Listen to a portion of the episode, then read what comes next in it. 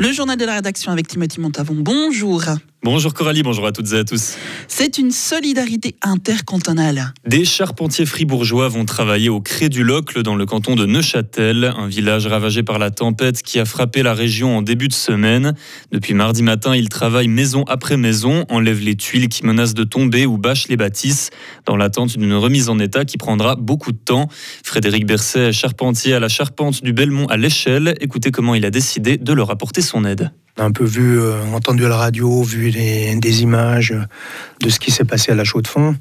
Ma femme a pris euh, contact directement avec les responsables de l'ECAB, a donné notre, euh, nos coordonnées et une entreprise de, de Fontaine, Neuchâtel, nous a recontactés pour qu'on puisse aller les aider.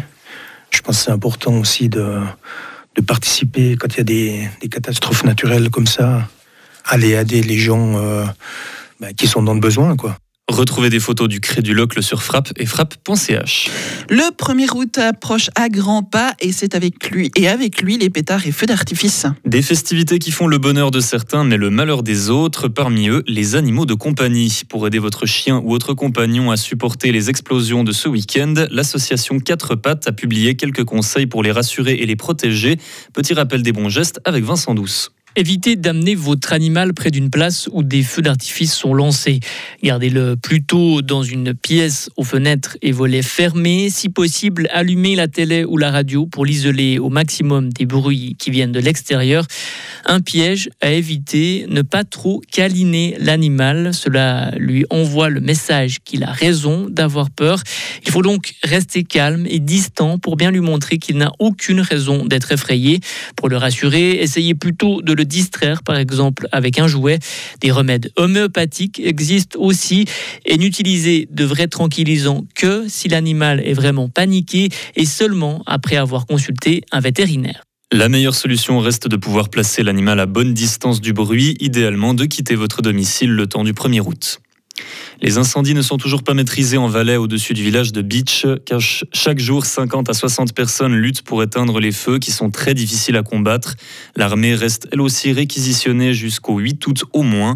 Voilà maintenant plus de deux semaines que l'incendie a commencé. Aucun bâtiment n'a encore été touché ni aucune victime, mais l'équivalent de 140 terrains de football ont déjà brûlé. Un conseiller d'État genevois avertit contre le réchauffement climatique. Selon lui, Genève pourrait bien avoir la même température que les Pouilles dans le sud de l'Italie d'ici quelques décennies. Il propose donc plusieurs aménagements pour adapter la ville à ce nouveau climat, comme peindre les murs en blanc et favoriser la circulation naturelle de l'air. La Critical Mass, cette manifestation regroupant plusieurs cyclistes qui se tient chaque dernier vendredi du mois, a eu lieu hier à Zurich. Pour la première fois, le regroupement d'hier était soumis à une autorisation de manifester, mais les organisateurs ont refusé de la demander.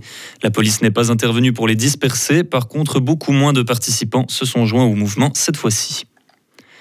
Les deux ou trois prochaines années risquent d'être très difficiles pour le milieu de la santé en Suisse. C'est ce qu'a averti le président de l'association Médecins de famille et de l'enfance de notre pays. La pénurie de personnel qualifié dans les hôpitaux et dans les cabinets risque d'avoir de graves conséquences, comme un délai de plusieurs mois avant de pouvoir prendre un rendez-vous. Il estime qu'un tri des patients devra être établi et appelle les cantons à offrir plus de places d'études pour former un maximum de médecins. Trois Suisses sont visés par la justice américaine dans une affaire fiscale avec la Russie. Parmi eux, l'ancien procureur fédéral Michael Laubert. Une commission demande à ce que des sanctions soient prises contre eux pour avoir enfreint les droits de l'homme. Elle les accuse d'aider des Russes à accéder à des fonds gelés en Suisse alors qu'ils sont sanctionnés économiquement. Toujours aux États-Unis, Joe Biden débourse 345 millions de dollars pour fournir une aide militaire à Taïwan. Le but est de leur apporter de l'équipement de défense et une formation aux soldats. Cette annonce survient alors que Washington et Pékin ont récemment repris le dialogue, mais les deux nations campent toujours sur leur position concernant ce sujet. Stan Wawrinka continue sur sa lancée. C'est la deuxième fois que le Vaudois enchaîne trois victoires consécutives dans le même tournoi de tennis.